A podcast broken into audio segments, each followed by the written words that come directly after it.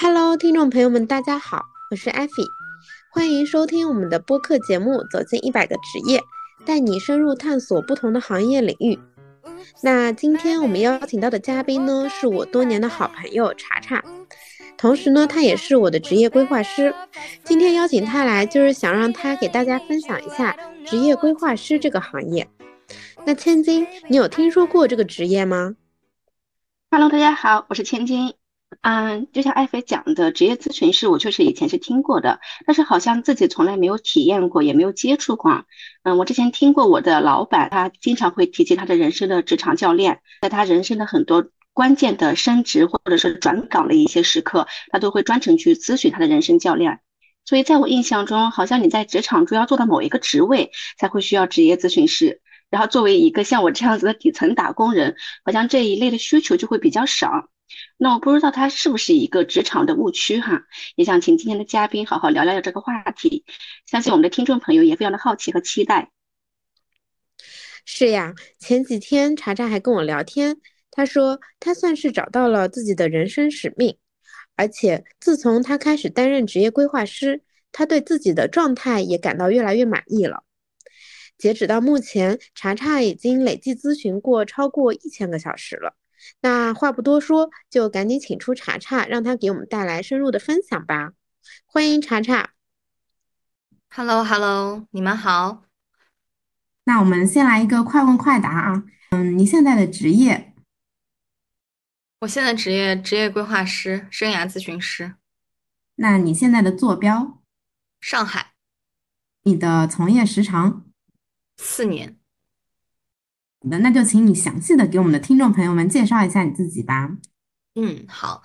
呃，这个千金艾菲，你们好啊，这个听众小伙伴们大家好，我是胡茶，大家也可以叫我茶茶。那么刚才呢，大家提到了说职业规划这个东西是什么？如果用我的客户形容我的两个词来给大家一个初初感受哈，一个呢是精神健身，一个呢是科学算命。好，那么具体是什么，我先不展开来讲啊，我先来介绍一下我自己的经历，我是怎么样这个成为职业规划师的啊。首先呢，我从 MBTI 的角度来讲，原来啊我是一个 ENFP，那么现在的我呢是一个 INTP，所以变化呀还是挺大的哈。那我之前呢有在广告、互联网、科技啊、企业服务、教育、人力资源这些相关的行业都有过一些从业经验和项目的合作经历。目前呢，我是一名独立职业四年的职业规划师啊，我也是生涯咨询师。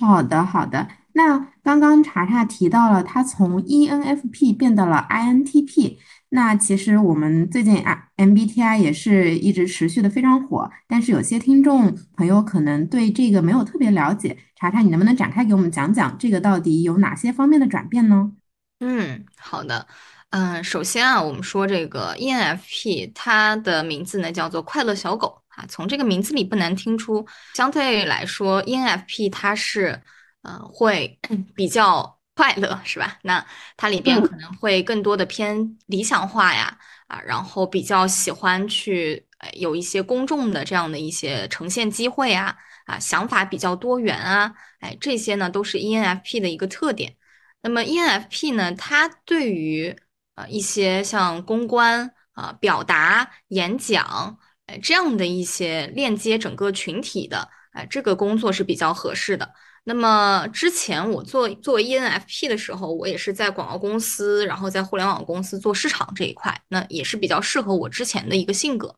那么后面开始去做职业规划师之后，就会意识到说，之前我感性的部分呢，它虽然很重要，但是更重要的是如何在这个。啊，在这个工作的过程中，能够帮客户去找到他的这个发生的问题的本质以及解决问题的方法，所以呢，就会更加的锻炼我啊，可能偏理性的这样的一种思维啊。所以整个 MBTI，首先我是先变化的是从这个 NF 啊理想主义变成了 NT 这个理性主义者。好，那嗯，另外一个变化呢，就是随着我这些年对自己的内在的目标和追求越来越清晰之后，我会发现之前我的能量需要从外部去获得，那么现在呢，我的能量就可以通过我自己独处啊，完成我自己想做的事情来获得。所以呢，我就从外倾向 E 变成了一个内倾向的 I。好，那当然，我觉得这个对我来讲也是一个我的性格的升级啊。那么一点零版本呢是。变成了这个一点零版本是变成了 ENTP，然后二点零版本呢，我又升级到了这个 INTP。那么当然，我希望未来哈还能继续努力变成一个 INTJ 或者是 ENTJ。所以性格其实是可以变化的。嗯嗯，哎，我觉得这个变化非常有意思啊！我也观察到，其实我身边的蛮多人，他们可能在上上班前几年还是一个 E 人，然后在上班后几年越来越越来越变成一个 I 人了。对，我觉得这个好像是有一个共性在，是不？嗯，对的，这个会有，而且也会有的人，他是从 E 人变成 I 人。比如我最近有的客户，他本来是一个大的 ENTJ，然后上了班之后呢，跟我说越来越 I 了啊，越来越喜欢自己一个人待着。嗯，环境呢，对我们的这个人格的塑造是有比较大的影响的。当然，我们的内在的一个需要，内在的主观意识也很重要。嗯，好的。哎，乔乔，我刚才你听到你刚才讲到职业规划师的时候，讲到了八个字啊，就是精神健身、科学算命啊。然后你刚才也讲到从自己的环境的变化，然后来慢慢的引导自己内心的变化以及职业的一个选择啊。那你是从这么多年的一个职场经历，是最后为什么最终选择了职业规划师这个职业呢？嗯，首先啊，在我遇到职业规划师这个职业之前，可能在几个在成为他的几个月之前啊，我都还没有听到过这个这个东西哈，这个职业啊，所以对我来讲呢，当时我自己也是处于一个职业的迷茫期啊，那个时候自己一开始是在做英语类的自媒体啊，但是呢，做了一段时间，大概半年吧，就会发现，虽然整体是有起色的。但是做英语老师、英语自媒体这件事情，这个工作是我想做一辈子的事业嘛？啊，我开始有了这样的一个疑惑啊，也是自己当时处在迷茫的一个关键问题。那那个时候呢，我对这个问题其实该怎么样去回答，我不太清楚。我问周围的人呢，他们给我的建议就是你要回去打工啊，因为那时候。整体的市场环境还不像现在一样会比较的这个混乱哈。那个时候大家大部分人都是在打工的状态，然后也没有这个口罩期的这些事情，所以嗯，周围人也给不到你一些建议。那我内在呢，我也找不到什么东西。这时候我就开始去寻找很多的一些信息啊，去了解哎为什么我是这样的，为什么我和别人不一样？那我到底要什么？哎，就顺着这个问题。我就找到了职业规划的一些工具。我记得那时候也是开始通过像霍兰德、像这个嗯 MBTI 开始用这些工具来了解自己。那么在这个过程里面，我就逐渐发现了为什么自己和别人不一样。他给到了我，首先给到了我一个很大的心理上的慰藉啊，我就是我和别人就是不一样的烟火。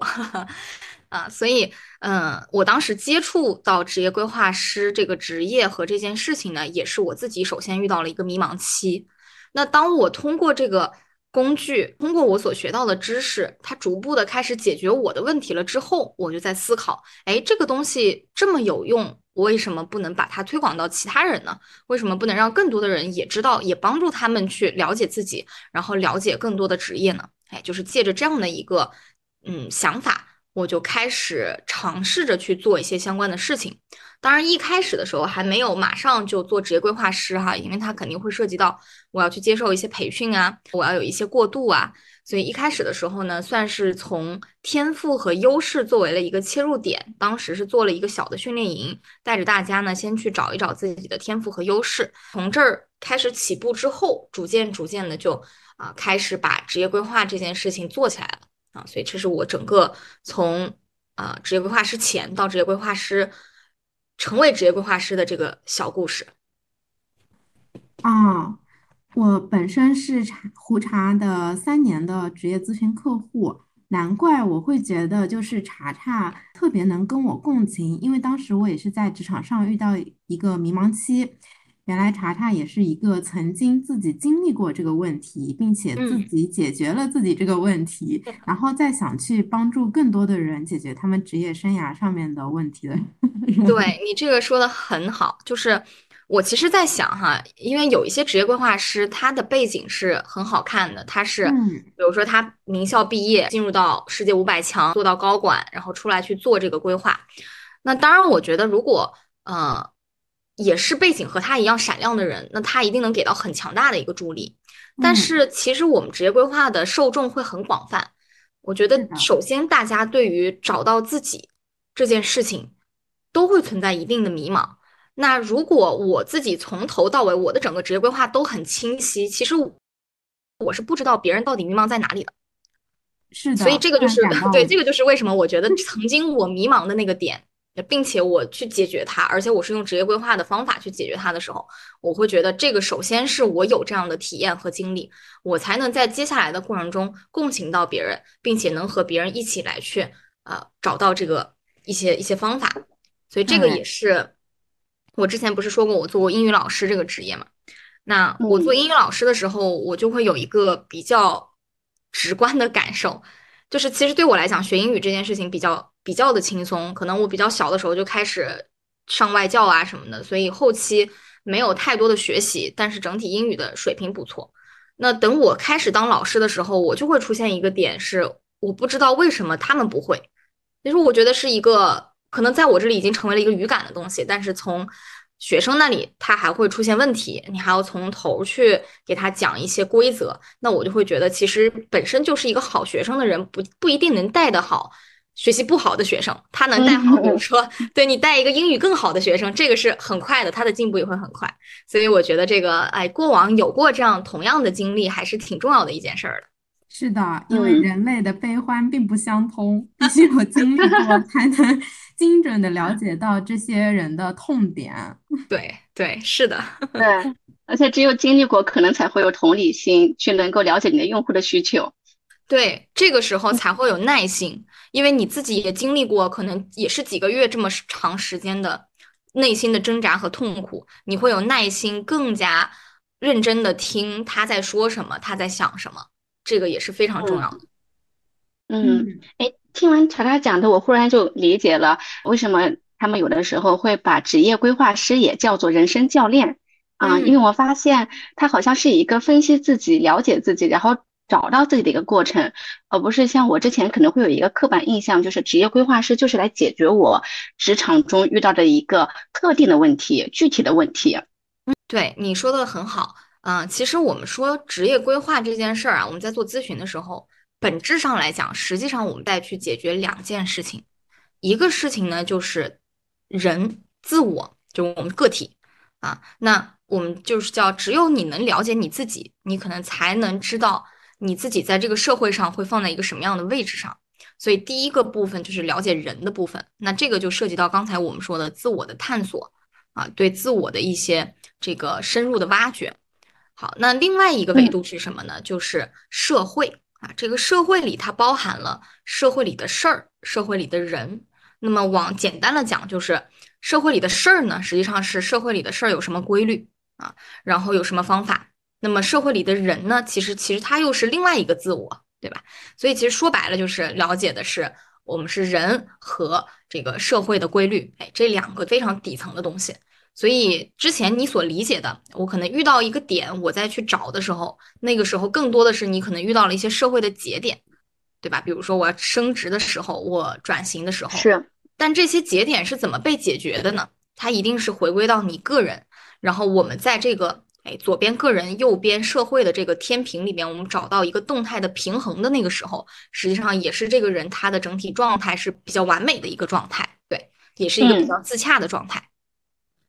哎，那我就想问关问一下关于这个行业里，因为我只有深度了解过查查这一个职业咨询师吗，那其实你的更主打一个长期咨询的，那这个行业里面其他的职运职职业咨询师会有分不同的类型，或者是对口不同的行业？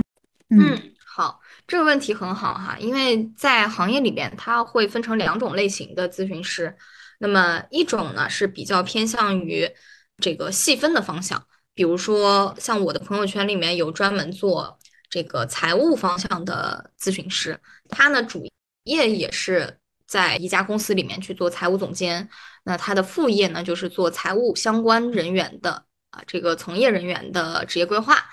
那像这一类有特定侧重点的，他会和他自己的主业会比较紧密的结合，而且呢，他因为在主业里面待的时间也比较久嘛，所以会有比较多的这种信息差啊。所以我觉得，如果小伙伴们是想做，嗯，就是你对某一个行业啊，你非常非常清晰了，比如说你做金融行业的，你对于我就做金融这个行业，我肯定不会出去啊，然后我或者说我就做一级或者是二级，那么这个非常细分的情情况之下，你去请教。哎，这个细分方向的咨询师和前辈，我觉得也是很有效果的啊。那么还有一类的咨询师呢，他是综合项的，像我是属于这种综合项的。那综合项的咨询师呢，他其实更多的是在探索比较偏底层的东西，比如说人啊，人的这个挖掘，人的探索的部分会比较的深入。那么，嗯，我自己的话，我是做综合项的哈，但是其实我所接触的行业也是比较丰富的，而且我。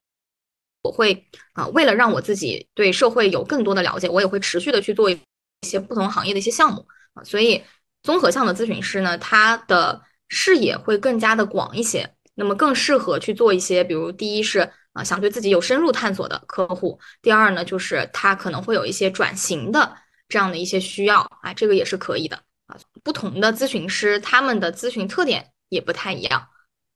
嗯。我听下来，那综合型的咨询师更多的是帮助我们去向内探索，然后专业的咨询师的话，更多的是提供更多的专业知识方面的咨询，以及是提供这个行业里的信息差。那这个是不是可以理解为向外求？呃，可以部分这样去理解，但实际上我们做综合项的也要向外求。就说白了，比如你的客户来了，他要跟你聊升职、聊加薪。那升职加薪相对来讲就是比较向外的，对吧？那么这个像这个维度的话，一样你做的话，你也要做出结果，你要把升职做好，你要把加薪做出来，这个才算是你结果拿到。所以无论是哪种咨询师，其实都是要拿到结果的。那这个结果就是你的客户他有什么样的问题？嗯，好的。那我们还想了解一下，就是这个职业规划的一个期限大概是多久呢？因为像以前可能我们在学校里也会设立一些呃老师帮我们去进行一个职业咨询或者规划，那他们更多的其实只是帮我们看一下简历，然后对接一下社会上的公司或者是工作机会。那在经历过这个找职业规划师专呃找专业的职业规划师查查咨询以后，我会发现这是一个非常长期的一个过程。好，这个周期的问题呢，首先我们先回到职业规划到底在做什么。像刚才我们提到的说，它是两个维度，是自我和社会。所以呢，只要你的自我和社会会产生碰撞，就会有职业规划的这个需要。比如什么叫碰撞呢？像这个大学，我们要选择专业，对吧？我们从高考考完之后要选择专业，这是一种碰撞。那么你从大学读完书之后要工作。那我是工作呢，还是继续读研呢？哎，我也是在社会上有很多选择，我不知道选择哪一个的时候产生了碰撞。哎，我们说这个也是，比如叫定位哈。那么当然，你工作了之后，你发现，哎呀，怎么好像职场跟我想象的不一样？你你的领导对你的要求和老师对你的要求，哎，和你想象的不一样的时候，那这个时候也产生了自我和社会的碰撞。那我们说这个是适应类的问题，那么它也会需要职业规划。那么等到下一个阶段呢？你在一个特定的岗位上已经稳步的有在提升的时候，但是就是加不了薪，就是升不上职，那这个时候也是你的自我和社会之间产生了碰撞，我们说就遇到了一些发展的问题啊。那么再等你大一点。当你成家立业啊，然后开始有了自己的孩子，你会发现，哎呀，之前我可以用百分之九十的精力放在工作上，现在我只能放百分之四五十的精力在工作上了。我到底要怎么去平衡我的时间？那这个也是自我和社会的碰撞，它呢就叫做平衡问题啊。所以刚才我说的这几个定位呀、转型啊、适应啊、发展呀、平衡呀，哎，这些问题你会发现它是伴伴随着我们整个成长的过程的。那么，哪怕我已经比如说完成了一个发展问题了，但是当我又想要转型的时候，我是不是又要重新再来一遍？所以，其实只要自我和社会产生碰撞了，你就会需要这个职业规划的咨询。啊，或者我们说往大一点讲呢，它就叫做生涯的咨询。嗯，查查的这个回答真的是深刻的解读了为什么我们会把职业咨询师称成称为人生教练。对，就是因为咱们时时刻刻产生碰撞啊。为什么产生碰撞？其实也和呃我们我们的一个自我的满意度有关系。就是什么时候我们对自我是满意的呢？嗯，假设我们在一个每天不出门，自己在家里面自己做自己的事情，你是不知道自己到底做的怎么样的，是没有反馈的。所以反而我们会希望从社会里边，从他人，从一些业绩呀、成果上面得到反馈。那么得到反馈的这个过程，就会发现，哎，有些时候我做了，但是我没得到反馈，这个是不是就是那个碰撞产生的时候？那为什么没有得到反馈？我们就可能要用咨询的方式更深入的来去看一看。哎，这个就是说他在整个人生的过程中啊，在不同的阶段都会起到作用。嗯。我觉得，我觉得这一番讨论其实是，呃，就是回答了我最开始的那个刻板印象，嗯，呃，而且打开了我的思路啊。就是我最开始可能是觉着，就是职业职场规划师或者职业咨询师或者职职场教练这样子的一个职业，可能这样子的一个咨询可能会更面向于那个在职场中已经取得一些成绩，他可能哎前面有 A、B、C 条路，可能去选择的时候才去。找一些职场教练去帮他分析一下，像我们这样子的，可能底层打工人可能看到的空间或者机会是有限的时候，可能就是不需要的。但是查查刚才的介绍让我觉着，可能，呃，职场规划师他解决的问题是你在人生的各个阶段或者职场的各个阶段，如果你遇到矛盾或者迷茫的时候，其实就是可以通过更更有经验的职业规划师去帮你去分析，然后帮你找到下一个突破点，什么。嗯，对，可以这样去理解。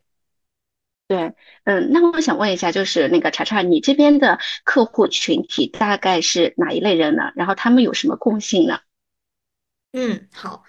嗯，首先刚才我说到这个各个年龄段他都会有需求哈。那么像我这一边呢，主要做的是九零后会比较多一点。像现在的九零后，呃，最大的应该也是三十三、三十三、三十四这个。年纪嘛，那么到呃刚刚毕业之后后这个阶段啊，都会遇到这个职业发展的问题。那我这一块的客户就比较多一点，大部分都是工作可能三到十年这样。那么他们的问题呢，比较多的一个呢，就是定位和转型类的问题啊，这个是呃，即便有一些人他可能工作了一两年、两三年，但是他依旧会觉得这个工作好像不适合我。我又说不上来哪儿不适合我，就觉得别别扭扭的感觉，在这个岗位上我不是我，我不知道大家有没有这个感觉啊？嗯，那嗯，这个是定位转型比较多。那么第二个呢，就是偏向于这种发展，比如说他现在遇到了一个呃机会，那么他要不要去？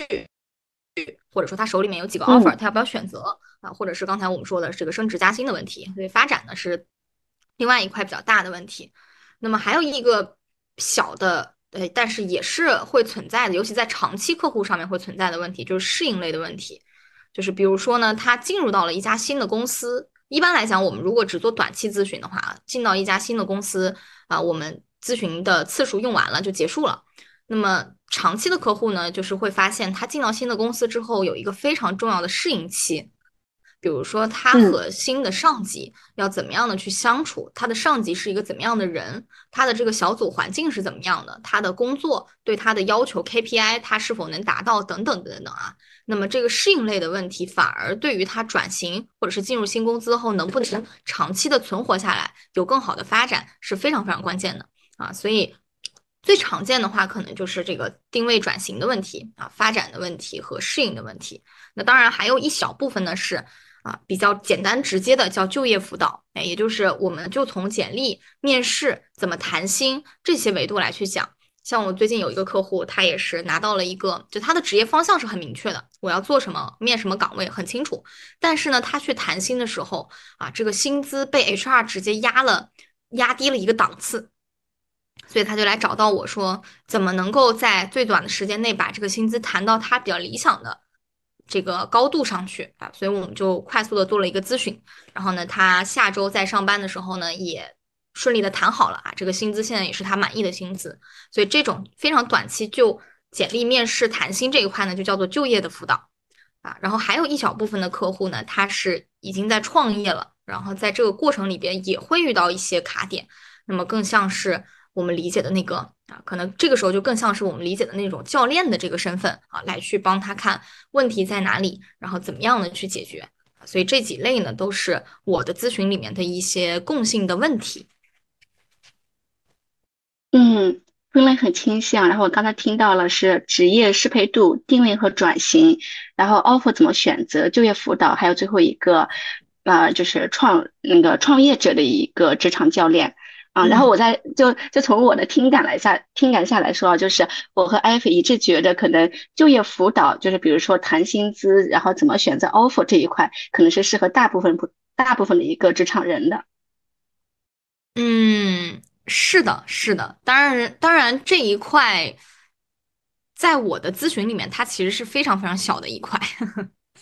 对，因为大家更可能，可能我觉得这个和节点有关系啊，也可能和我的客户类型有关系。就我的客户，他可能更多还是想先解决我在当下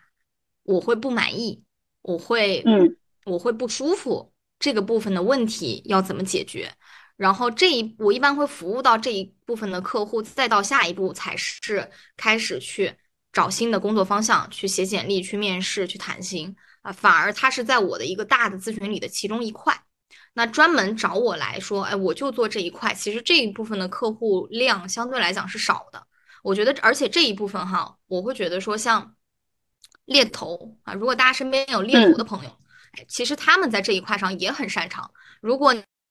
你只是想说，我做就业辅导啊，那我想要一个很快速的结果，我不用那么深入的去了解我自己，不用那么深入的去了解别人的时候，那其实这个猎头也一样能起到就业辅导的作用啊。所以咱们思路打开，其实大家可以求助的人，可以寻求帮助的人是很多的。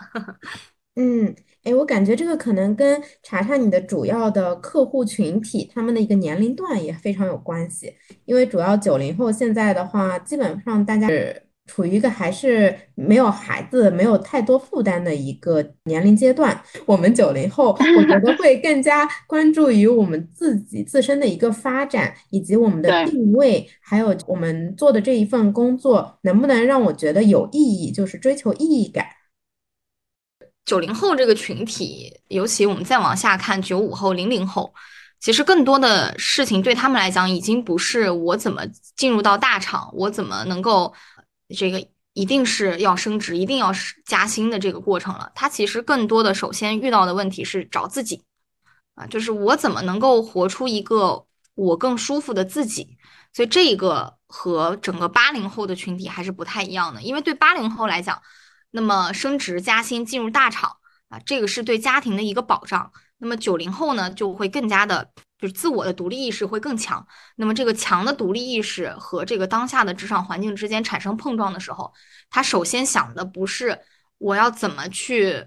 符合社会的规律，我首先想的可能是我怎么能让我自己活出我自己的这个精彩的部分。哎，所以这个是为什么九零后啊，他反倒从我的客户群体来看。哎，专门去做就业辅导的不是那么的多啊，更多的呢，大家还是希望能够首先找到自己在社会里的位置，然后从这个位置出发，我再去获得更多的发展和成就啊，所以这个是九零后，我觉得他的一个比较大的一个特点。是的。就拿我自己举例吧，我之前找查查咨询也是因为我虽然有一份可能在家长眼里觉得还不错的工作，因为比较稳定，然后又不需要加班，老板对我也比较 nice，收入待遇还可以。但是呢，呃，我自己因为我的性格不是跟这这份工作非常的不适配，所以在这个岗位上工作对我来说就是一种 煎熬，然后我就会很内耗。那现在我从事的这个工作虽然会比之前更加忙碌，但是的话，它是我很比更加适合我的一份工作，所以我做的会更加的开心，然后让我觉得更加有意义感、有盼头。我也我也很有感同身受啊，就是我发现，在职场中最开始像我这样一个 INFP 进去之后，就是非常理想主义者。会觉着职场是很有意义的，我一定要有一一些自己的成就感，一定要自己做到某些事情。然后，然后慢慢慢慢被职场毒打之后，然后就变成了工作是没有意义的，不要在工作中找寻意义。然后经历了这一个阶段之后，到现在我目前工作大概是五年，到第五年的时候，其实是慢慢的找到了一个自己和工作之间的平衡。对我可能不会在工作中去寻求所有的意义，但是我也可以，呃，去找寻部分的意义。工作中我是要有一定自己的价值，但是我不会把这个价值认为我所有的人生价值。然后在工作之外，我可以非常轻松的卸下所有工作，去找寻一个副业或者一个爱好。对，比如说做我们的播客频道，走进一百个职业，对不对？哎，嗯，这个这个从某种程度上来讲，它也是一种妥协。对，就是你 在这个环境之下，然后呢，人嘛需要让自己不要那么难受的时候，他会找到一些合理化的理由。那这个时候，这个合理化也是一方面，包括你去降低自己的预期。像你之前为什么会产生碰撞？因为你觉得之前的预期很高嘛，我要实现很多的意义和理想。那这个时候，当你降低了预期，然后你合理化这件事情，而且你发现，哎，周边人好像都是这样的时候。也就没有那么痛苦了，对吧？是，就是一个慢慢适应的一个过程。嗯，我忽然想到那个作家王小波说的，就是说人来到社会就是一个慢慢受锤的过程。不知道你们有没有听到过这句话？当然，我从我的视角来看，首先受锤是一定的，因为就像刚才我们说，只要你和社会产生碰撞，哎，这就是一次被锤的机会，对吧？哎，但是如果在锤的过程中，我们能够找到一个。我们能锤成一个自己更理想的形象啊，然后找到一个更舒适的状态。那这个时候你会觉得你自己是主动的，你是在主动的享受这个世界，而不是被这个世界啊被动的去驱使你去做一些事情。我觉得这个就是我希望帮我所有的客户去找到的一个状态，他在主动的享受这个世界，而不是非要去呃认为自己只能这样了。嗯。帮助你的客户找到主动权，是的，这个还是蛮重要的，而且它对于心理健康也很重要。我们想象一下，其实为什么很多呃抑郁的患者他会有一些比较悲观的这个想法，就是因为他觉得这个世界不在他的掌控之下，他什么也控制不了。所以有些时候我们在职场里也会遇到这样的一点小小的抑郁情绪，就是觉得哎呀，我做了这些事情，可是好像结果和我想的都不一样，都不是我在控制。那我到底做它还有什么意义呢？就开始摆烂，就开始有一些负面的这个情绪了。是的，而且我感觉这个和现在大环境也有关系。可能自从口罩时期之后，大家会觉着，不管是这个流行疾病，或者说是这个社会，或者说就是哪怕自己的一些各个的生活的一个具体方面，可能都不受自己控制了。嗯，然后这个时候。可能就会想慢慢的通过一件一件的小事，或者说慢慢的去梳理自己和这个世界的相处方式，来找回自己的掌控感，或者一个自我的一个认同感。对，嗯，这也是很有意思的一个点。但是你会发现啊，呃，它其实和我们所观看世界的视角有关系。也就是当你看到的是这个世界好像大部分都不受控的时候，你会加强自己无法控制这个这个外界的。这样的一种内在的认知，但反过来，如果你去看，在整个一这个这样的一个情况之下，还有很多人他能够抓住机会，并且做得很好的时候，你反过来再去看这一类的人的时候，那会不会觉得说，哎，是不是还有一些可能性是我也可以去抓住的？那这个时候你的思维就会产生一些转变，你的视角转变了，所以这个就是。嗯，我们在咨询里面也经常会去和客户和我们的来访者去作业的一个地方，也就是视角的这样的一个转换。嗯，打开思路了。这个我有一点感知啊，就是虽然现在宏观环境是不太好的，但是很多呃微观机会还是存在的，就需要我们主动出击去找到这些机会，并且抓住它。对的，乱世出英雄，大家都会是英雄的。风浪越大，雨越大。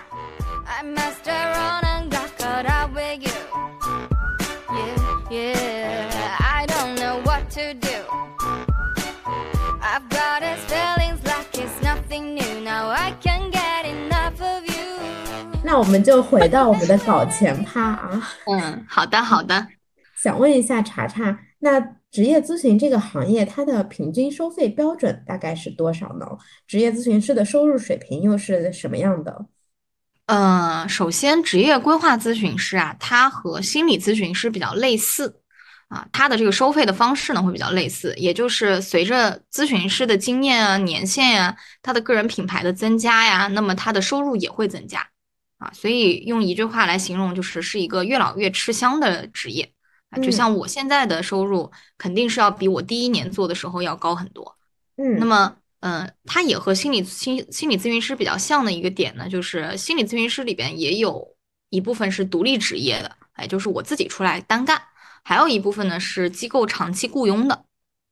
那在我们职业规划咨询这个领域里边，其实是机构长期雇佣的是比较少的，因为你看周围好像就很少有这样的职业规划机构。对吧？是。那么它的这个普及性可能还没有到达一个能够批量化生产的啊，批量化去推广的这个这个阶段，所以它属于像是心理咨询的比较早期的那个阶段哈。如果是从这个视角来看呢，我们说独立职业的咨询师，它的价位，比如有的呢一个小时可能新手一点的话，一个小时一百、两百都有可能。那么当然，如果再做到后面，也有咨询师可能。五百一个小时，一千一个小时啊，甚至更贵。那么像我知道的，我们行业里边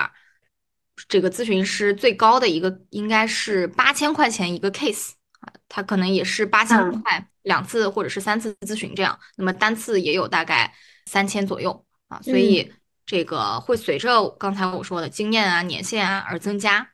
那么目前整体上市面价格。范围哈，如果说是做一个案例的咨询，什么是案例呢？就是你的咨询在三次这个案例过程中，我们在解决的就是一个聚焦的问题。比如说你要转型，那转型它肯定不是一次咨询你就转的明明白白的哈，它肯定是要有一个啊，第一次我们的重心，第二次、第三次啊，然后这样的一个案例的话，普遍价格呢会在一千到三千元之内啊，这个是一个常见的范围。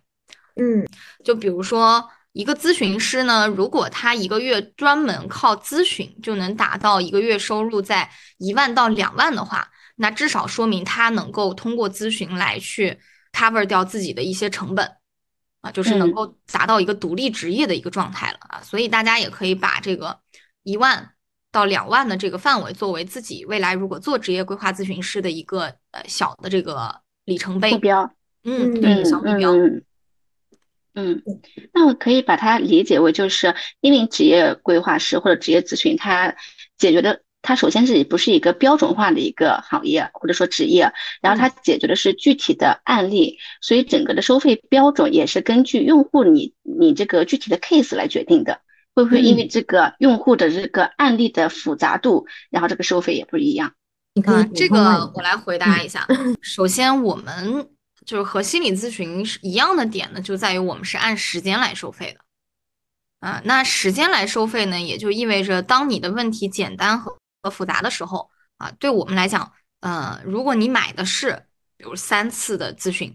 那么我们就是按照我们规定的三次咨询来去计算这个价格，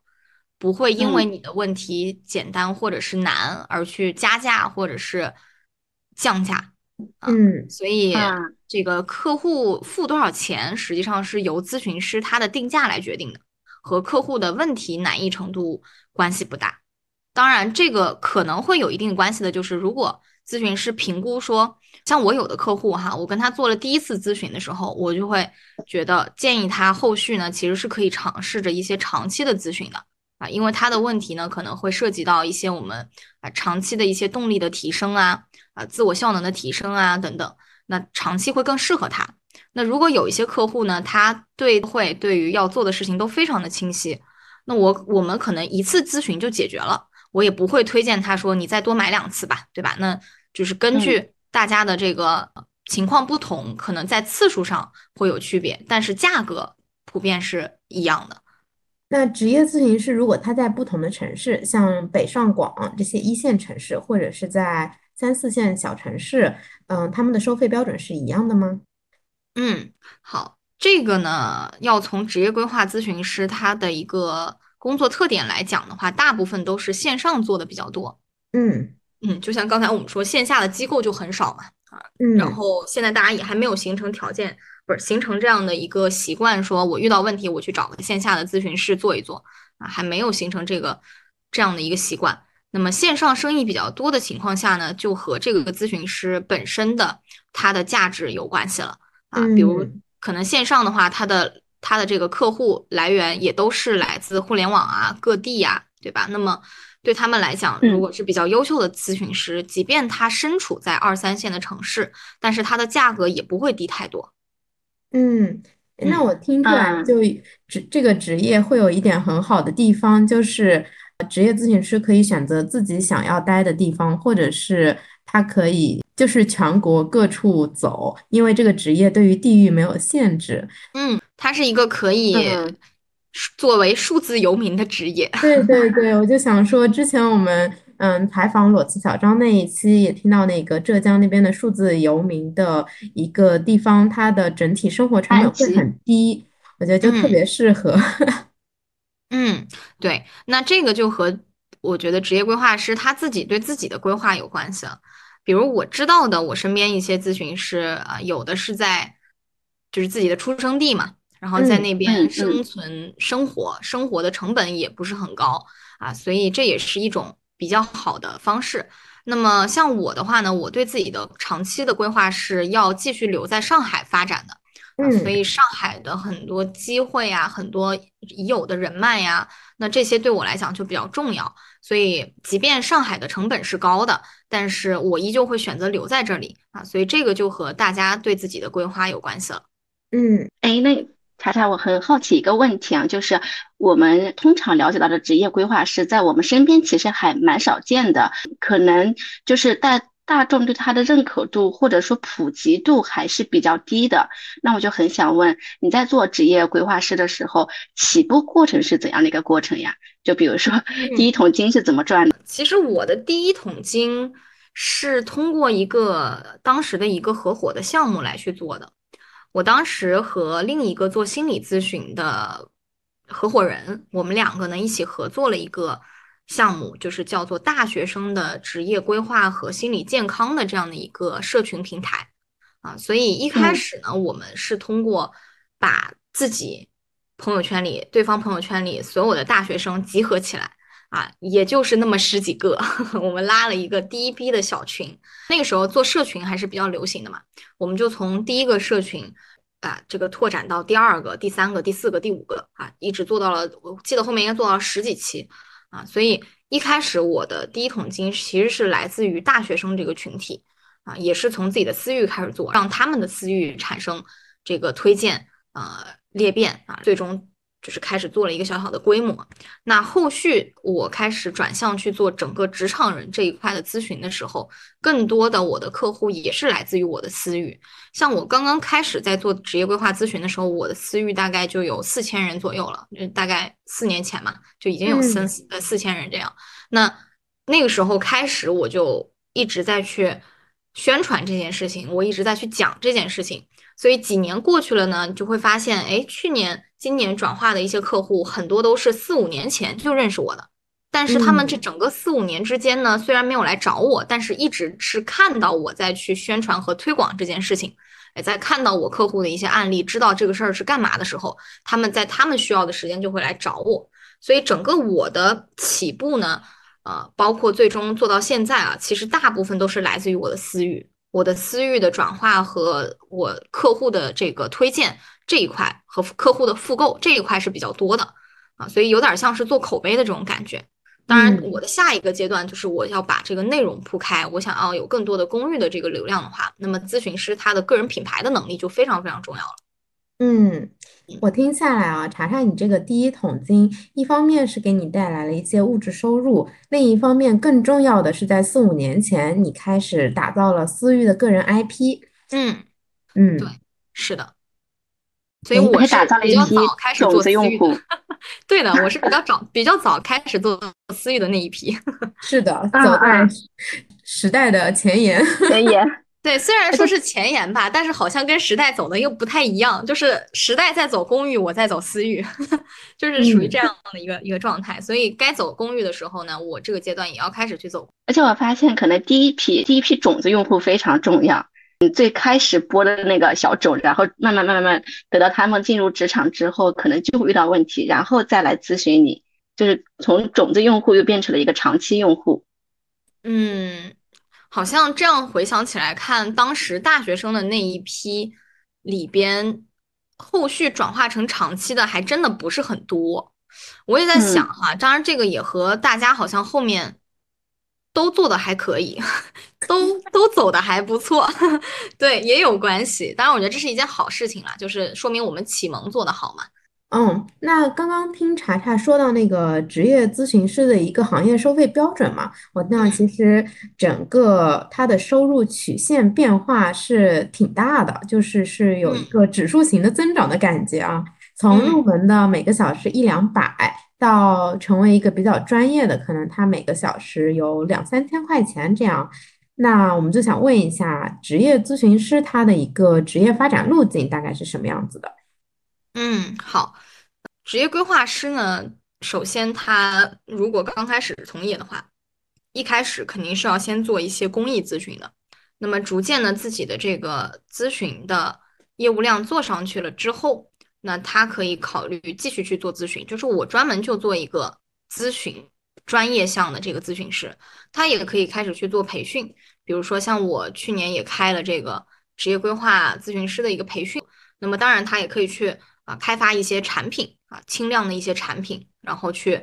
啊，去这个卖课程，这也是可以的。那当然还有一些咨询师，如果说他内容做的特别好的话，那他内容本身也会是他的一个发展的方向啊。那如果我们再往广了去讲啊，他也可以去引进一些自己的项目啊，或者是相关的一些和别人去合作的项目，或者呢，他可以去开自己的公司啊。所以其实做这个。咨询师他未来的路径是有比较丰富的，只是要看这个咨询师他自己的规划是什么。因为像我的这个咨询师朋友里边，有一些咨询师他是非常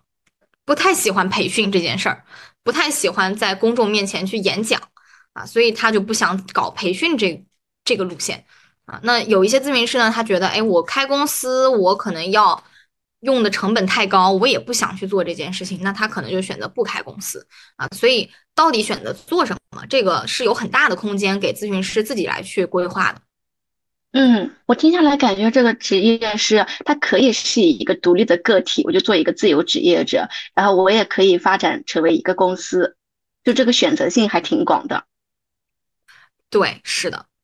那那我还要替我们的听众朋友们问了问一下这个第三 part，就是这个职业的一个难度问题啊，这个职业的入门难不难啊？然后然后如何成为一个还是比较不错的一个职业咨询师？嗯，好，首先我觉得入门不是很难啊，入门的话呢，大家可能去参加一些培训啊，你学一些课程啊，你就有一个基础的入门了。它难呢，是难在你入门之后，你的实操过程中是否有自己的成功案例。这个是对于无论你是新手还是老手来讲，都是非常关键的一个点，就是有自己的成功案例。那如果你是一个新手咨询师，你入门了之后，你做了十个 case，十个 case 呢，全部都非常成功的结束了，客户的满意度也很高，问题呢也解决了，那你的接下来的这些步骤走起来就会快很多。但是更多给到新手咨询师的问题，其实是他入门了，他也实操了，但是结果好像并没有自己预想中的那么好，因为这个过程就涉及到了我们说咨询师他需要的能力会很丰富嘛，除了你掌握的那些工具，那你的工具什么时候用，怎么用，你怎么能够去感受到来访者他真正的问题到底是什么啊？等等，那么这些细节的部分就比较难拿捏一点，所以呢，实践实操。它反而是这个这个职业接下来要去面临的一个比较比较重要的一步。那么你刚才提到说，你说，哎，那我入门这个哈，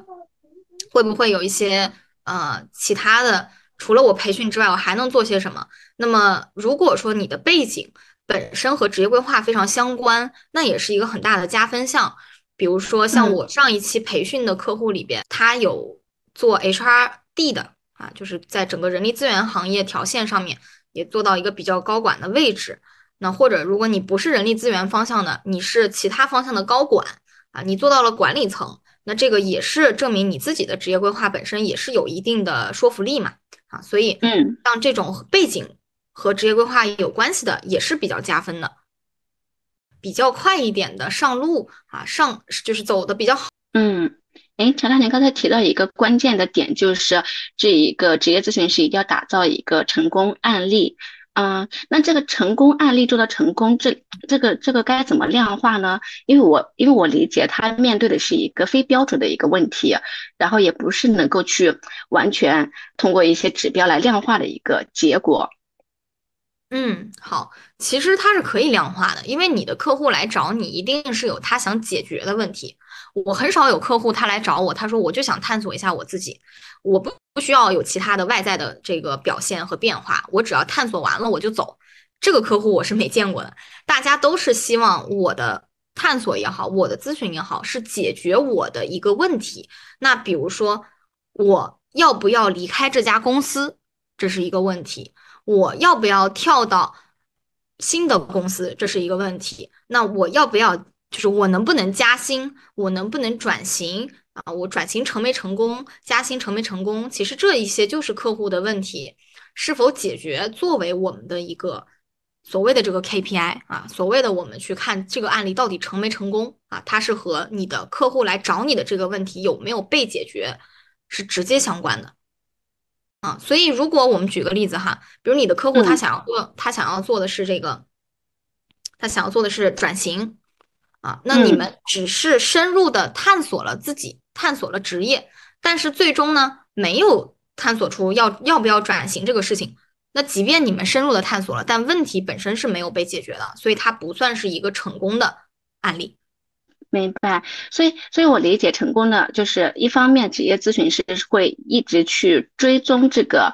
嗯，来咨询的用户的一个结果。另一方面，是不是成功的案例其实也非常需要用户自己去做执行，而不是仅停留在咨询层面？嗯，你这个提的特别的好，确实是这样的。就是我最近也在思考这个问题哈，就其实咨询师，我作为一个咨询师，我服务过很多的客户，但是每一个客户他的进展又都不一样。那这是为什么呢？其实它就和每一个客户自己内在的内心的资源啊，内在的资源可能也不太一样。比如说，有一些客户他自己内耗可能会比较严重的，那即便你们沟通出了一个方向，可能在下一次的时候他并没有去做那个作业，他并没有去做那个执行。但是如果有一些客户他本身他的这个内在的能量非常的足啊，你们沟通完了这个方向之后，他马上就去行动，马上就去有这个非常直接的反馈。等到下一次你们再咨询的时候，他已经入职了。他都已经转型完了，这个客户我是遇到过这样的客户的，就是我们一共第一次咨询聊转型，中间他就那个拿到新的机会，第二次咨询的时候就已经是他入职之后的事情了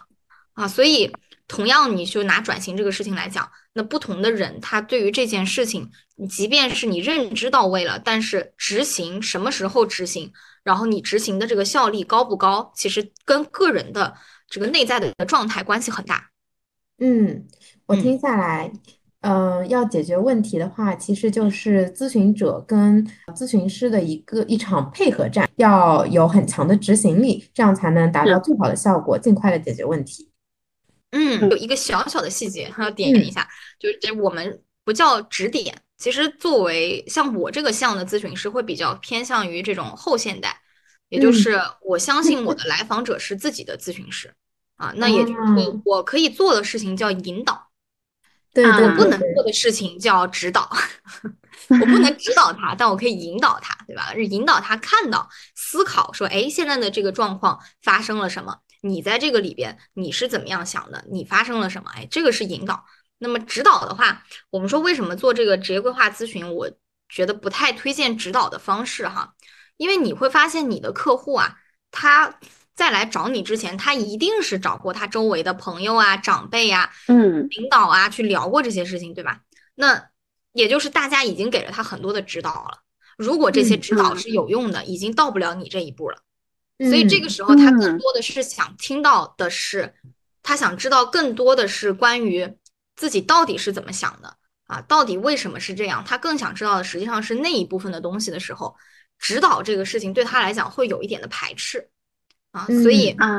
我们说，在整个做职业规划咨询的过程中，怎么样的倾听，怎么样的呃这个回应，怎么样的提问，这个是非常重要的。反而指导性的语言是我在教我的这个客户，呃，教我的学员在去做咨询的时候要非常注意的一个点，不要把你的主观意愿和你的这种主观的指导性带到这个咨询里，否则客户会觉得我跟你做一场咨询和我跟我妈我爸做一就是聊个天儿一样，对啊，一样的。那他就听不下去了嘛，你们就得不到那个比较好的结果了啊，所以他需要的是一个能够站在他视角去思考，同时还能让他看到属于他的未来的那条路的这样的一个，嗯，可能是一个我觉得是一个陪伴者的这样的一个身份。是的，是的，关于这一点，我自己的感受非常深，因为我刚开始找查查咨询的时候，需求是希望很快能够得到一个指导或者是指点。结果我就发现，查查经常灵魂拷问我，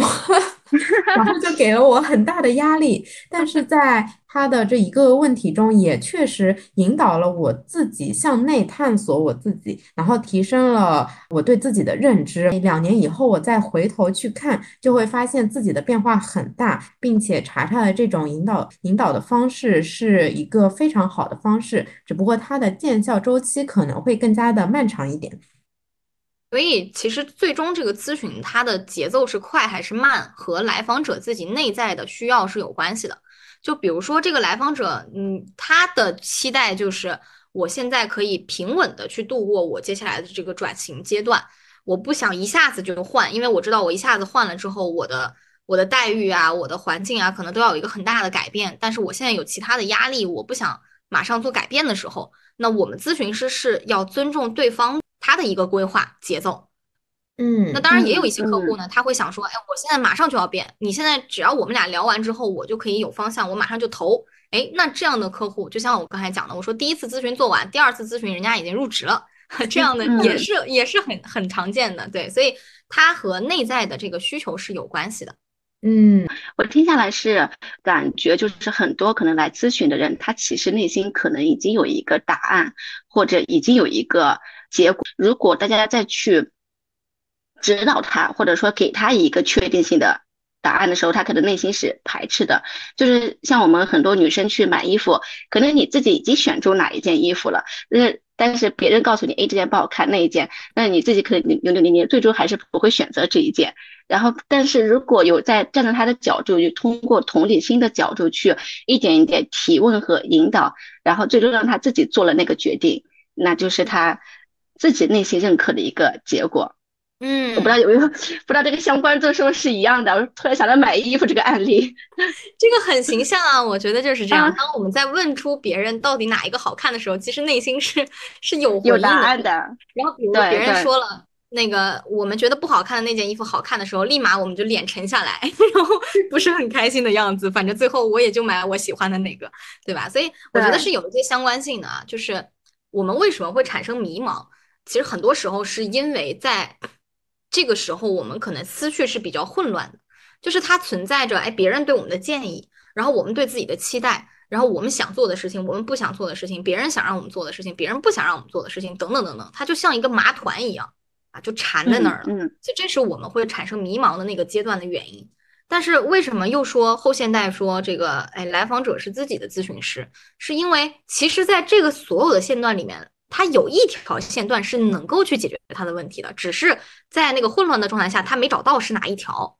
那么，作为我们的这个咨询师的这个身份来讲，我们不是说要在这些线段里面，我硬再给他插上一条新的路线，说来你就这么走吧，绝对就是适合你的，对吧？我们不是做这件事情，而是我们先去看一看，和他一起看一看这些线段都是什么。他为什么会困在那里？那么到底适合他的那一条线段是哪一条？我们把那一条给他拎出来。其实这个就是回到了他自身身上，他愿意去做的一个决策啊。所以刚才艾菲说到，他说我在咨询中经常会有一些灵魂的拷问，这也是我很多客户会反馈的一个点，就是我没有给到建议，但是当我问出那些问题的时候，他们就会一下子恍然大悟的感觉。而且这个恍然大悟是他们自己悟到，而不是我和他们讲说你应该要这样或你不应该要这样。所以客户的体验感是很强的啊，他会觉得我自己是在是在这个过程中是成长的，而不是我接收了一个建议。嗯，我觉得查查说的这个理清线团，然后拎出那一根主线，是更加嗯形象的一个比喻。是的，嗯嗯，那我们回到这个难度啊，那嗯如果如果要成为一名优秀的职业咨询师，需要具备哪些能力呢？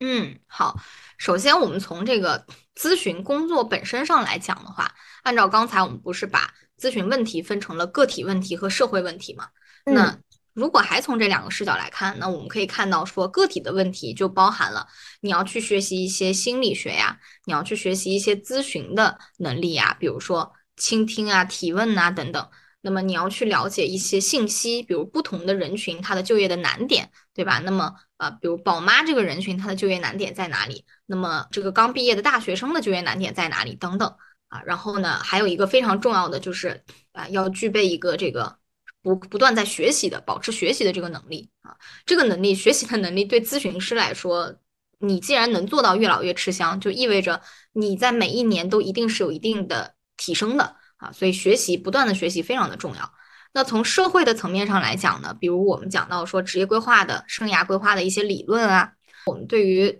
这个社会的信息、知识和规律的了解呀，啊，我们对于商业啊，如果有些咨询师哈，他做的这个范围比较广的话，那他对于商业和创业的这个知识和底层的规律，他也要有一些了解啊，你才能够去应，就是应对更多的不同类型的客户。因为像我之前就有客户，他是从跟我咨询的时候还是在就业的状态，然后后面呢就在过程中啊就转向创业。那么这个变化和他创业的这个过程中的适应，怎么去做调节？如果咨询师他呃有这样的客户的话，他能不能应对，就和他掌握的社会上的知识、信息、认知规律都有关系。好，那这个是我们刚刚讲说，从咨询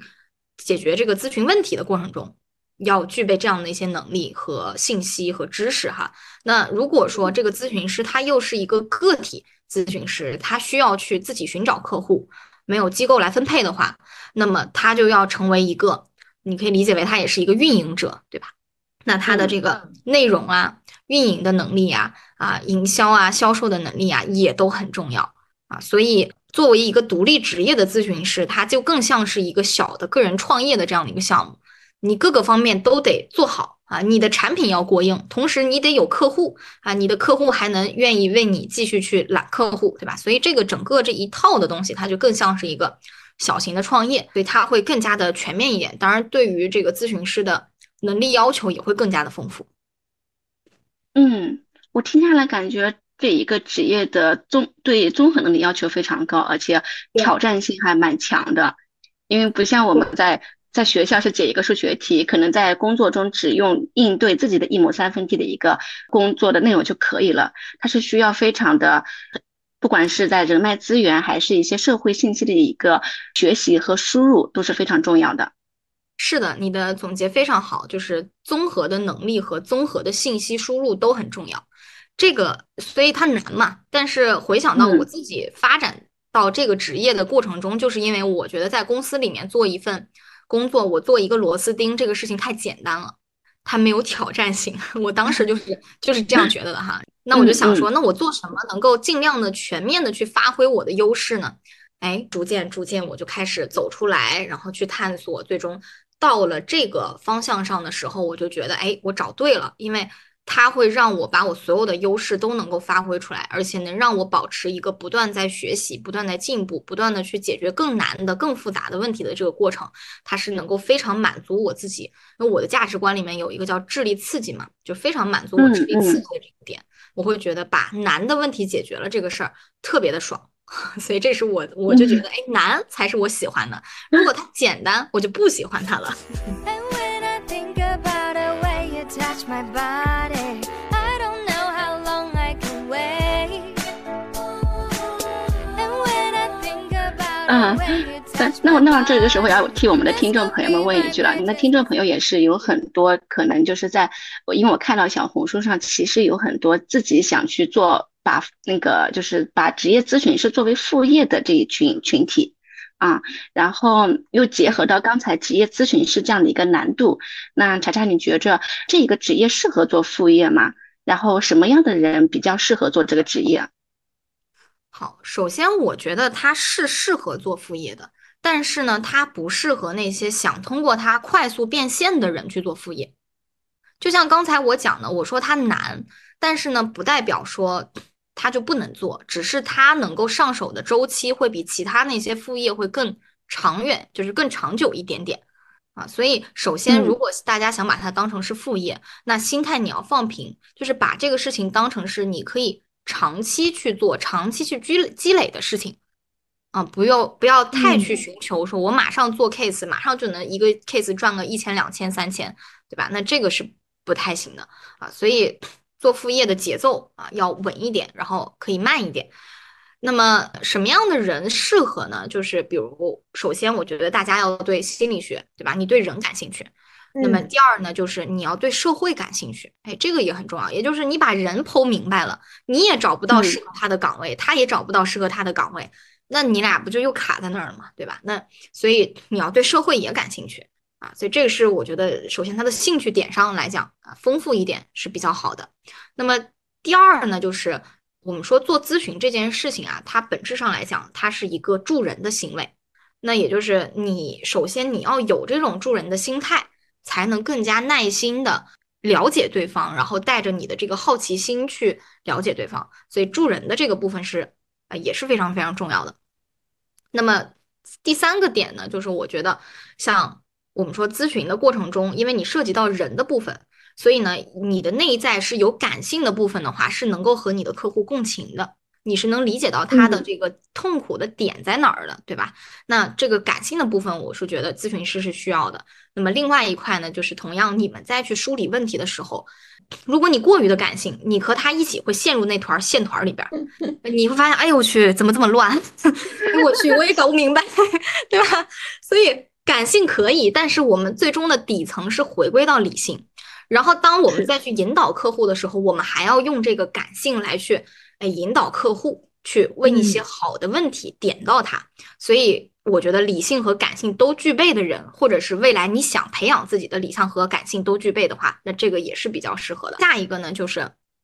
我们说咨询本身它的内在还是解决问题，你的结果也是你有没有把问题解决好。所以这个啊，你有如果有创造性解决问题的，哎，这样的一个过往的经历也好，或者说你擅长做这件事情也好，那这个也是比较适合的啊。然后最后呢，就是像刚才我提到的一个点，就是要有耐心啊。经常我在做完我的那个职业规划师的培训课之后啊，我的很多学员他们在这个过程里边就会感觉到说，哇，我要我要了解这个人，或者说我了解他发生了什么样的问题，我要。很有耐心的，我首先先能够去认真的倾听和思考我他的这个情况，才能找到那个真实的事情。而如果说你特别着急想要推进，你们俩上来聊了五分钟十分钟，你就想赶紧说，我赶紧用工具吧，赶紧往下推进吧。这个时候可能你找的问题也不对啊。所以耐心这个点，它嗯非常非常非常关键的一个底层的一个性格的需要。当然它是可以修炼的，因为像我是。我是白羊座，大家知道白羊座的特点就属于风风火火的，火火什么都是，反正快快点整，对吧？但是其实当我做了这个职业之后呢，反而我的耐心程度变得非常的高，就是因为我想，我更在乎的是怎么能够去思考这个问题，解决这个问题，那我就需要足够多的线索，就好像是侦探一样。哎，有的人我记得好像也有客户形容说这个事儿有点像侦探。哎，就是你，当你还没有拿到所有的线索的时候，你是不能马上下定论的。那你要下定论之前，你是不是就要有耐心去看？哎，这个地方有什么细节，那个地方有什么细节？哎，所以这个耐心、好奇心啊，它也是一个非常重要的性格特点。我听下来，这个职业的要求真的是非常的高。既要有利他思维，又要呃有理性思维和感性思维并存，然后并且对于人和社会，嗯，还有非常了解，然后要擅长于创造性的解决问题，并且还要拥有非常好的耐心。嗯，虽然这个要求很高，但是我会觉得这个职业是一个非常呃磨练和锻炼人的，并且如果是作为一个副业的话，它对于主业的本身也是能带来非常高的提升的。对你，你总总结的很好。你会发现，哎，如果一个人他能把刚才我说的这些都满足的时候，首先这个受益人一定是自己，嗯嗯，对吧？所以这就是刚才我们说，作为副业，它是一个很好的选择，但是它的周期会比较长。如果这个人他能够去就静下心来，长期去做这件事情的话，那首先他自己一定会受这个益。我的感受是相似的，就是我听下来是它不仅是一个陪伴用户的一个过程，也是陪伴自我的一个过程。嗯嗯。哦，查查，你对 MBTI 也有非常深入的了解，那我们就好奇的想问一下，你觉得综合这些能力以及是这个性格方面，什么样 MBTI 的人会更加适合去当这个咨询师呢？嗯，好，呃，当然这个就是我自己的这个一些看法哈，不代表说就这个类型它就一定适合，或者那个就不适合啊。只是我观察下来呢，我这个方向的咨询师会比较偏向于像是嗯 NT 型啊。首先，我觉得这个字母是 N，嗯啊这个是第一个维度啊。N 的话，我们叫直觉嘛，直觉它就是你能够去洞察本质，然后呢，你能够去产生这个未来的一些设想啊，这个是 N 它的一个特点，它会有很多的思路啊，很多的想法。那相对的那个叫 S 型，S 型呢，它属于是比较偏实感，就是我看得见、摸得着的东西。啊，嗯这个两个的区别就导致说，当你的咨询过程，你的来访者他来找你，就是因为他觉得当下他所拥有的东西不足以创造他理想的未来，对吧？其实我们仔细想想是这么回事儿。如果他觉得我手里拿的所有的牌能打出一手好牌的话，他根本就不会来找你付这个钱啊。所以就是他觉得现有的东西是有限的，但是他依旧想看说我还有哪些无限的可能。那么这个部分 N 型的人，他更能够看到可能性啊，所以他会有更多的创造性的一些想法。那当然也有一些咨询师，他如果偏 S 型的话，他更擅长的就是把你手头有的东西能够发挥到最好，或者是利用到最好，哎，这个就不太一样了。那么下一个维度，我们说是 T 和 F 嘛，那 T 和 F 的话，一个是比较偏向于情感啊，一个呢是比较偏向于思考。这个之前我也提到过说，其实咨询师他最好是情感和思考都具备，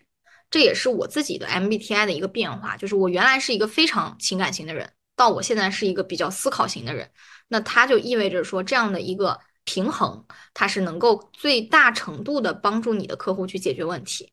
所以我是觉得，像 NF，你可以继续修炼成 NT，哎，那 NT 的人，你也可以去具备 NF 的一些，哎，这样的一些思维的特点。所以这个平衡可能是更重要的。至于到底是 NT 还是 NF，我觉得呢，如果是我这一派啊，就是还是涉及到说你要分析问题、解决问题的话，那么可能偏 NT 型的会更好一点，因为 N NF 型的人他在共情方面很强，但是他在同样是一个很复杂的问题的话，在梳理的过程中会遇到一点点这个卡点。啊，所以我觉得这是一个修炼的过程，倒不一定说哪一个是最好啊，哪一个你都需要去修炼另一边的特点啊，所以平衡才是那个最好的方向。那么至于其他的维度，其实咨询师他是外倾向和内倾向，呃，关系都不太大。但是你们猜一猜哈，咨询师他是内倾向的多还是外倾向的多？内倾向，我也猜内倾向。为什么？因为他要想要找到自己，向内探索。嗯，好，从我的了解下来看，好像确实是内倾向的会多一点。啊，嗯因为反而你想象一下，在咨询的过程中，咨询师他是不是一个主角呢？不是，不是，啊，他是一个旁观者的角度。对，他是一个有效的旁观者，对吧？那如果咨询师变成主角了，就很容易变成我们刚才说的这种指导型的咨询师。哎，马上你就会给啊客户带来一种有一点点小小的距离感了，哎，就觉得好像你是那个说教在上面的人啊，你的话是很重要的，也就没有那种他想要去讲很多他的事情，然后我们再来去梳理的这个过程了。所以其实，在嗯咨询的过程中，不太需要咨询师很 E 啊，甚至你越 I，你会越认真的去聆听别人在说什么，你会把自己的位置放得更低。所以我了解下来，这种纯做咨询项的咨询师 I 比较多。当然，如果有的咨询师他是偏培训项的，那他可能 E 比较多一点，也会好一些，你的培训效果会更好。啊，所以这个嗯维度上面，内倾和外倾倒不是太重要，但是在我们的这个作业过程中，肯定是要以来访者优先。就是我们说是一个更加安静的角色会好一些。那么最后一个维度 J 和 P 呢，其实这两个维度的区别也嗯有，但是呢也不是特别的大啊。当然可能特点呢，像 P 型的咨询师啊，他的知觉性。比较强的话，那他对各个领域都会有兴趣，所以他自己会比较这个愿意去了解一些新事物啊，了解一些新的信息。那像 J 型的呢，他会比较偏向于这种计划性啊，那么他的这个整个咨询的一个框架感、节奏感也会比较不错啊。所以你会看到说，不同类型的咨询师，他的特点其实都不太一样，可能这个客户们还是要去找到最适合自己的那个咨询师是比较重要的。嗯嗯，那我接下来其实性格其实是没有那么一定确定性的，就是呃决定你适不适合咨询师，呃是在你做咨咨询师的一个过程中，其实你会慢慢的把它修炼为一个，嗯，不管是你自己更舒服，而且那个你的客户群体也更舒服的一个性格吧。嗯，对，可以这么理解。我们用简单粗暴的方式来理解，就是只要你能解决问题，你的客户对你的解决问题的过程是满意的，那你就是一个咨询师嘛。好的，好的。哎，那查查，我们的听众朋友们中也有很多的应届生啊，那我就很想问他，帮他们问一个问题，就是应届生适合这一个职业吗？嗯，我觉得应届生的话，可能还是会有一些。有一些难的啊，对于这个职业的上手，你们也可以感觉到他对能力、对信息，呃，对于这个社会啊，就各个方面的感知和了解都要比较深，啊，或者说你至少有一些经验吧。所以我觉得应届生不太适合这个职业啊。那当然，嗯，如果说未来大家想要去从事这个职业的话呢，我觉得有几个小的，哎，这个小的 tips 吧，分享给大家。那第一个点呢，就是。对自己有耐心，对客户有耐心啊！我们保持学习、保持好奇的这个心态。第二呢，就是培训它只是一个入门，实践才比较重要啊，拿到结果比较重要。那第三个呢，就是做咨询的同时，我们也别忘了去发展自己的生涯，让自己的生涯也更加的充实和精彩起来。只有咱们对自己是满意的，你的客户才更愿意相信你能把他们的人生，哎，也一起创造的更加的美好。所以这个是三点小的 tips 分享。如果应届生一定要做的话呢，那你的就是你自己的人生，对吧？你自己在对社会的拓展上也要同步的去进行。就是你一边拓展，然后一边再来去回到你的咨询工作上的时候，你会发现它的作用还是比较明显的啊。所以这个就是有的人就是早一点开始，那你就要多一点的去做啊。所以这就是可能节奏上的一个区别。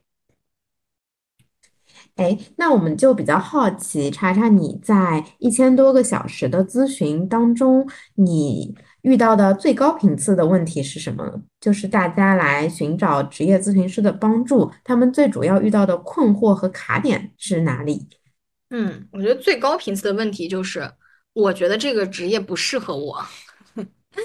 就是定位和目标是吗？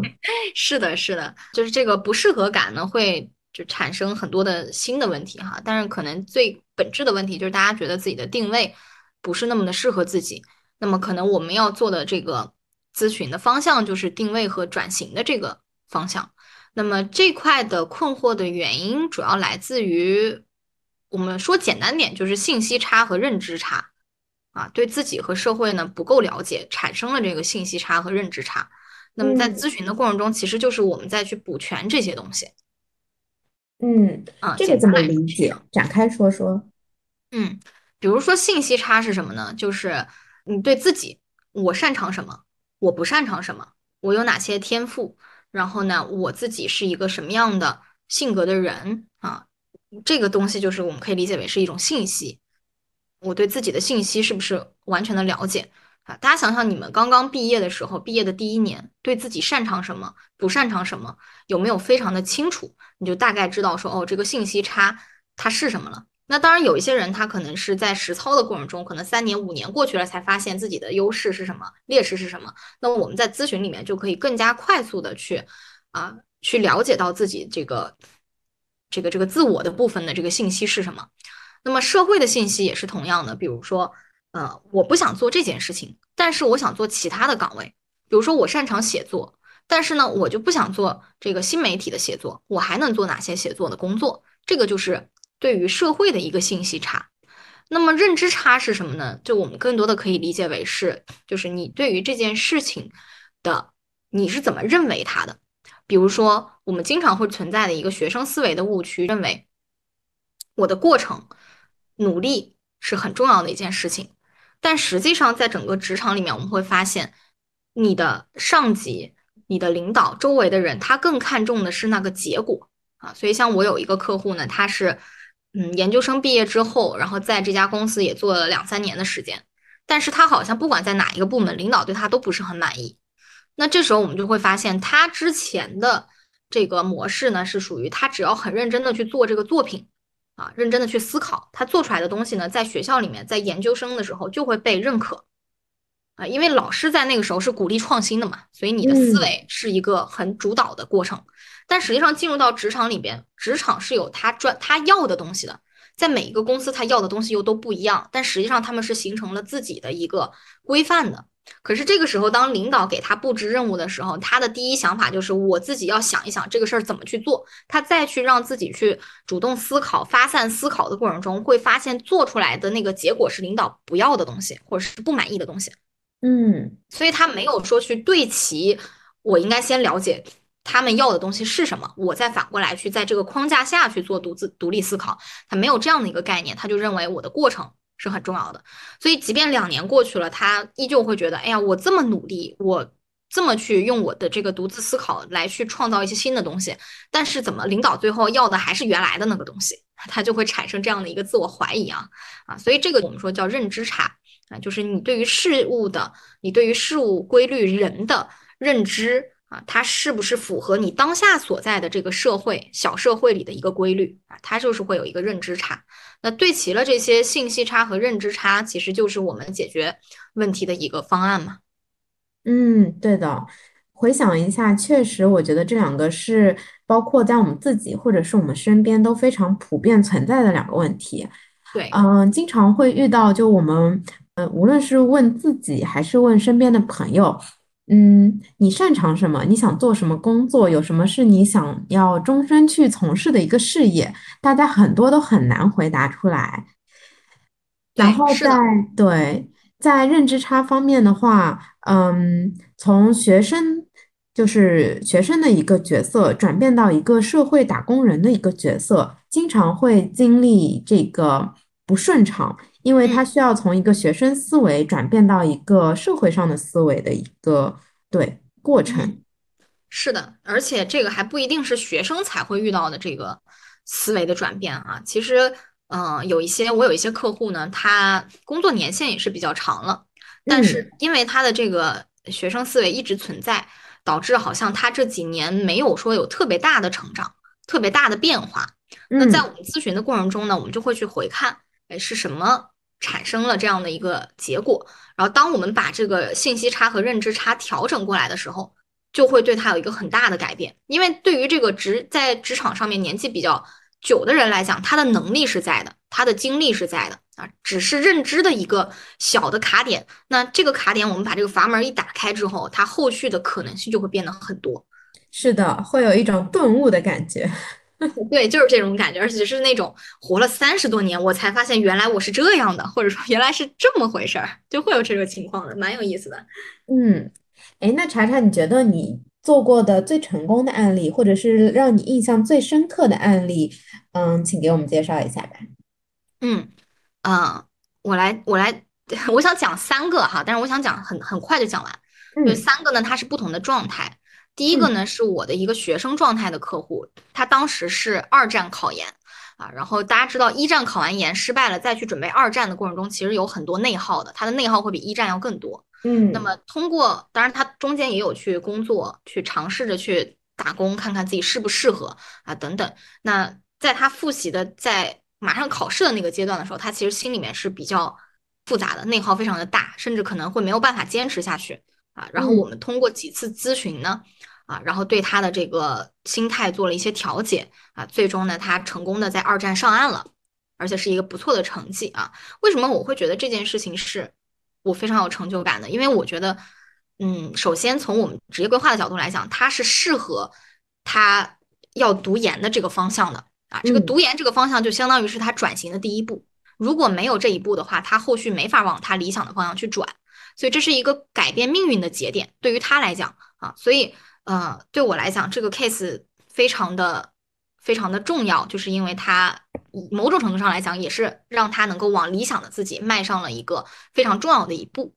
啊。所以这个是一个学生的例子。那第二个呢，是一个职场人的例子，就这个客户他在他在一个助理的岗位上啊，做了快十年，就是不同的公司，但是做的都是助理的岗位。嗯，那这个时候，我们就会发现他是有能力的，他也是有想法的，但是呢，他一直在原地踏步啊。所以，我们通过咨询的方式呢，让他看到了哎自己为什么在原地踏步，然后自己的优势是什么啊？到底应该怎么样的去发挥自己，然后未来的路可以有哪些可能性的时候，哎，这个时候帮助他去调整了卡点啊，突破了这个卡点，然后提升了他的这个自我效能感之后，我们大概可能两次咨询。三次咨询之后吧，他就接到了一个猎头的这样的一个新的呃机会，哎，然后通过又做了一些简单的面试的调整啊，他在下一步的时候啊，就已经从一个公司的助理岗迈进了一个五百强的经理岗，嗯就是两三次咨询就很快，所以他前面十年的卡点就在我们几次咨询下就解决了。啊，而且他现在还有三次咨询可能还没用掉啊。然后有时候我不定期的去聊一聊他最近怎么样。他说我最近没什么问题，我觉得挺好的，我的目标也很清晰，然后我做的事情我觉得也很适合我，就是没有问题。所以那个咨询就先放在那儿，他觉得用的时候需要的时候再去用啊。所以我觉得这是一个啊一个职场人的例子啊。那么嗯，第三个例子呢，就是一个创业的例子。这个客户他比较有趣哈，他一开始来找我咨询的时候，其实是咨询他的情感问题。那我在做整个生涯咨询的过程中，我们其实是会涉及到人的这个部分。那情感本身，我们呃虽然我们不说哎怎么教你追到一个人啊，但是我们可以对你的情感去做一个复盘，看到在这个过程里边你是怎么样的，他是怎么样的啊。所以在一开始我们咨询情感问题之后呢，他得到了很大的一个一个慰藉。啊，同时在这个过程里面又开始进入到第二部分的咨询，开始咨询他职业的问题，然后职职业的问题呢得到了一定梳理之后，他也在这个过程中有了更大的勇气去创业啊，所以在我们整个这个长期咨询的过程里边，他就开始去从一个打工者的身份转换到了一个创业者的身份，然后目前他的这个创业项目也做了半年多的时间，整体的发展都很不错啊，所以这个是一个从情感问题到这个打工问题到开始走向创业，我觉得这其实对他的人生来讲呢，也是一个非常大的一个转变啊。所以这三个不同类型的故事，我觉得对我来讲，我觉得对他们来讲吧，就是都是比较有成就感的一些事情。那其实做咨询，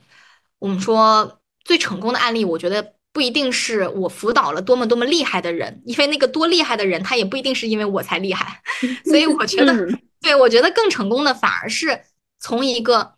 他觉得他达不到的水平，到达了一个他不敢想象，但是又是他想成为的那个水平，这个反而对他自己来讲是很大的一个改变，所以对我来说也同样很有成就感。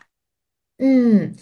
嗯我对我也觉得，就是职业咨询师真的可以给 很多普通人的人生带来很大的影响和改变，嗯，嗯甚至可能是改变了他们人生的一个轨迹，这是让我觉得职业咨询非常有价值和成就感的呃一点。在影响他人的同时，也是影响自己。对，是是的，嗯，那查查，我很想问的一个问题是，就是你在做咨询的过程中，其实是就像刚才提到的，是遇到了各行各业，然后在各个职场阶段的一个客户群体啊，嗯，然后我们都说社会是一个社会是一所大学，那查查，你做了这么久的一个职业咨询师，这个职业对你自己的人生是有哪些影响呢？嗯，好，首先我觉得最最鲜明的一个事情就是，它是，它就是我的一个理想的工作成为了现实。啊，那像在我的这个理想工作的这个呃愿景里边，我希望我是能够去帮助他人的，我希望我是能够去保持学习的，同时我希望我是一个自由的状态啊，我的人生是丰富的。那所有我对于理想工作的这一些期待，都在这个工作里面实现了。所以我觉得，首先是我自己达成了一个自我实现的状态啊，我嗯获得了一个理想嗯的工作和事业。而且这件事情，我会希望我用一辈子的时间来去做它。我当时嗯开玩笑，我说我希望我最后一刻躺在病床上的时候，还有人过来找我咨询。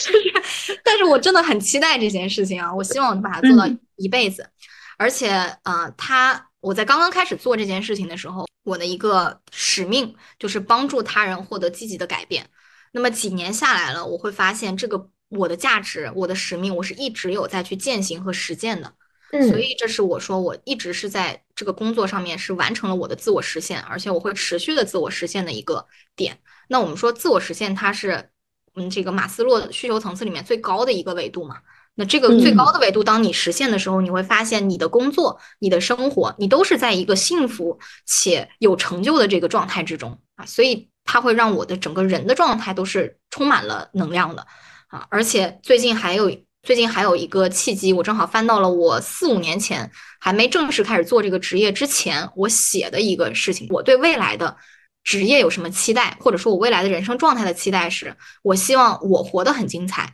也能鼓舞到别人，让他们活得也很精彩。我觉得这件事情我也是一直在践行中的啊，所以这个是第一个大的改变，我实现了我的呃理想的事业。第二呢，就是它对我的人格来讲有一个，或者说思维上来讲有一个很大的变化，是我从之前比较偏感性脑啊，变到现在我逐渐的开始更加的理性。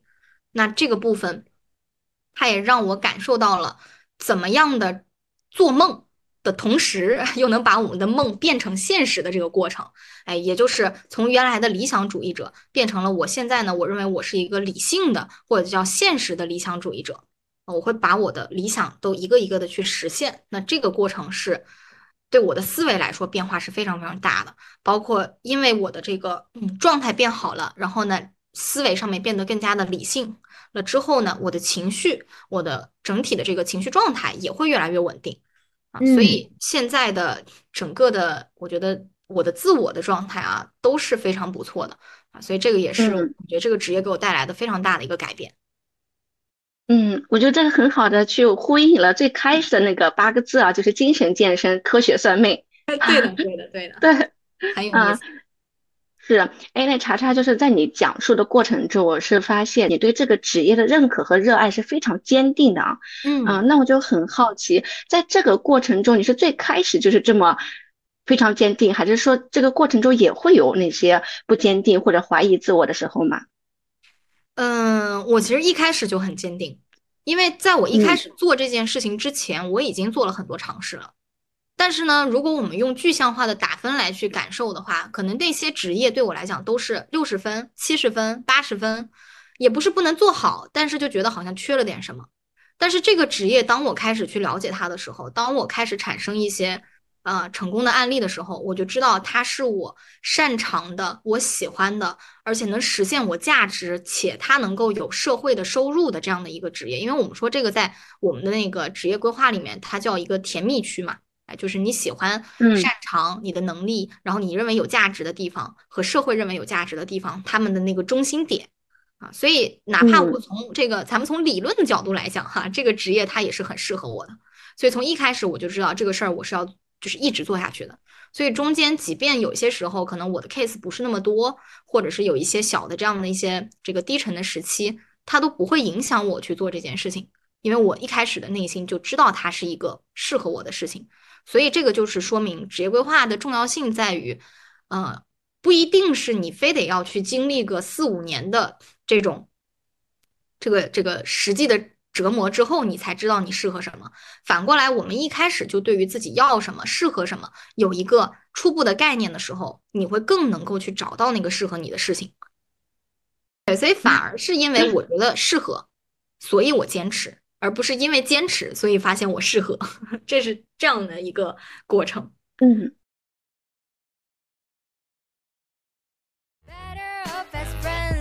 我透着屏幕也感受到了查查真的是达到一个非常理想的一个人生状态，然后感觉到，同时能感受到你散发着非常强的能量，以及职业规划师这个职业也在滋养着你，让你成为更好的自己。我们的听众朋友有很多是处于一个嗯比较迷茫或者是职业探索期的粉丝。那如果他们想要找查查做一次职业咨询，嗯，请查查给我们介绍一下你可以提供的咨询服务包括哪些，然后是如何收费的。嗯，首先这个咨询的形式呢，都是以线上咨询为主哈。然后我们的这个咨询的过程，包括像问题的定位啊、梳理啊，以及这个解决的过程啊，那么会根据每一个人的不同问题，给到一些相应的模板或者是一些工具啊。所以这个是根据每一个人的情况来看的。那么结案之后呢，也会给大家一个整体结案的一个小结啊。所以这个是整个的流程上的内容。那么从收费上来看呢，我目前的产品是包含单次的咨询、案例的咨询和长期的咨询。那么像单次的话呢，也就是我们就就一个问题啊做一次的沟通，那这个价格呢是两个小时六百九十九块钱啊。然后案例的话是三次的咨询，我们去聚焦于一个问题，比较深入系统的来去沟通的话，那这个三次的咨询价格是在一千五百九十九。好，然后年度的和半年度的呢，它就属于比较长周期的。我也会把我的这个长周期的客户拉到一个小群里边啊，我们大家一起共同的成长。那么半年的咨询大概是在两千八百九十九啊，一共六次的咨询。然后年度的咨询呢是五千六百九十九，是一共有十三次的咨询。那么年度稍微会多一次，是因为我们到了年底的时候会有一个年度的复盘和新年的规划咨询啊，所以它次数上我会增加一点。所以整体的话呢是这样，